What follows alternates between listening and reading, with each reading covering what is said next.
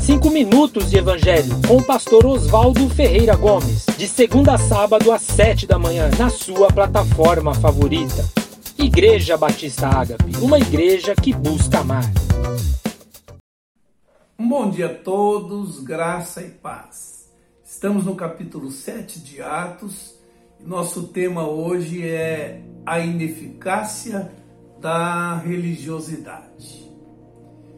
A religiosidade é ineficaz, queridos, porque endurece o coração. O verso 51 diz que Estevão diz: homens de dura cerviz e incircuncisos de coração e de ouvidos, vós sempre resistis ao Espírito Santo, assim como fizeram os vossos pais, também vós o fazeis.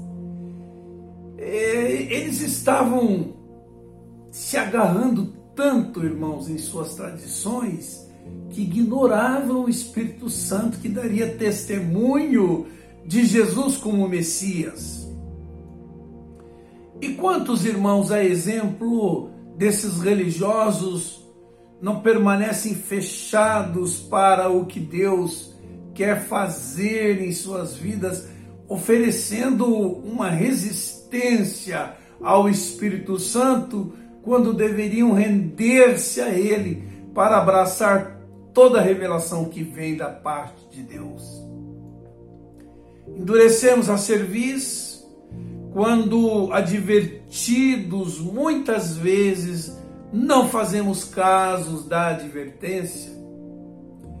Moisés e os profetas tinham feito inúmeras vezes essas advertências aos pais, mas eles não fizeram caso.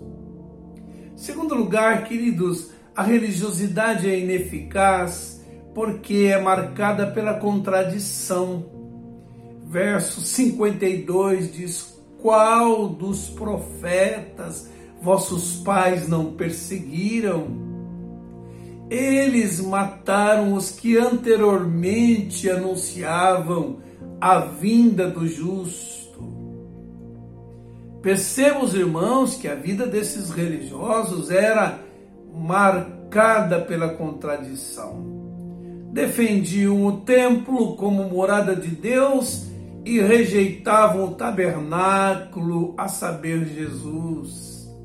Zelavam pela lei mas nutriam um ódio assassino no coração, ofereciam resistência a todos que falavam da parte de Deus, a saber, os profetas que anunciaram o Messias.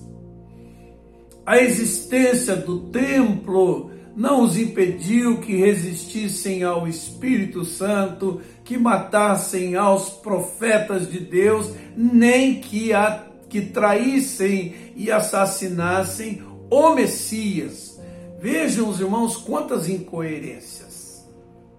Em terceiro lugar, a religiosidade é ineficaz porque tem um discurso desprovido de vida. Verso 53, ele diz: Vós que recebestes a lei por ministério de anjos e não aguardastes então, apesar de terem sido privilegiados pelo fato de terem recebido a lei por intermédio de anjos, eles não obedeceram essa lei. Percebam os irmãos a incoerência muito própria da religiosidade na atitude desse povo denunciada por Estevão. Vocês me acusam de blasfemar contra a lei? Mas como vossos pais, vocês não a praticam, vocês não a prezam. Esse discurso desprovido de vida é que caracteriza essa religiosidade mórbida que vocês praticam. E quantos não são aqueles que professam ter a Bíblia como palavra de Deus, mas só pratica aquilo que lhes é conveniente. Por isso a gente costuma dizer chamar, digo, aquele crente que frequenta uma igreja, que, lê a, que diz que lê a Bíblia e ora, mas nada muda em sua vida para melhor, a gente chama de religioso. Em último lugar, queridos, a religiosidade é ineficaz, porque não se abre para a revelação de Deus. Eles não estavam abertos à revelação quando esta apontava para o Messias de Deus. E faziam isso por conveniência. Por isso a exortação de Estevão era procedente. Vocês rejeitaram os profetas messiânicos e ao Messias, logo rejeitaram o Espírito Santo. Verso 51 ele diz: Vós sempre resistis ao Espírito Santo, assim como fizeram vossos pais, também vós o fazeis. Eles foram privilegiados ao receberem a lei, mas a desprezaram. Eles traíram e mataram Messias, pecaram contra o Espírito Santo, pecaram contra o Messias, pecaram contra a lei. Irmãos, compreende? Por isso a religiosidade é auto-engano e não vale a pena nunca. Vamos orar, queridos.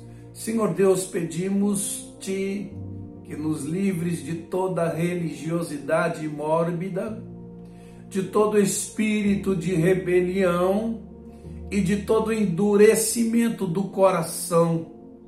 Conceda-nos um coração ávido, maleável e rendido ao Espírito Santo e um espírito pronto para receber e praticar todo o conselho vindo da parte de Deus para o bem da nossa alma e para a glória do seu nome.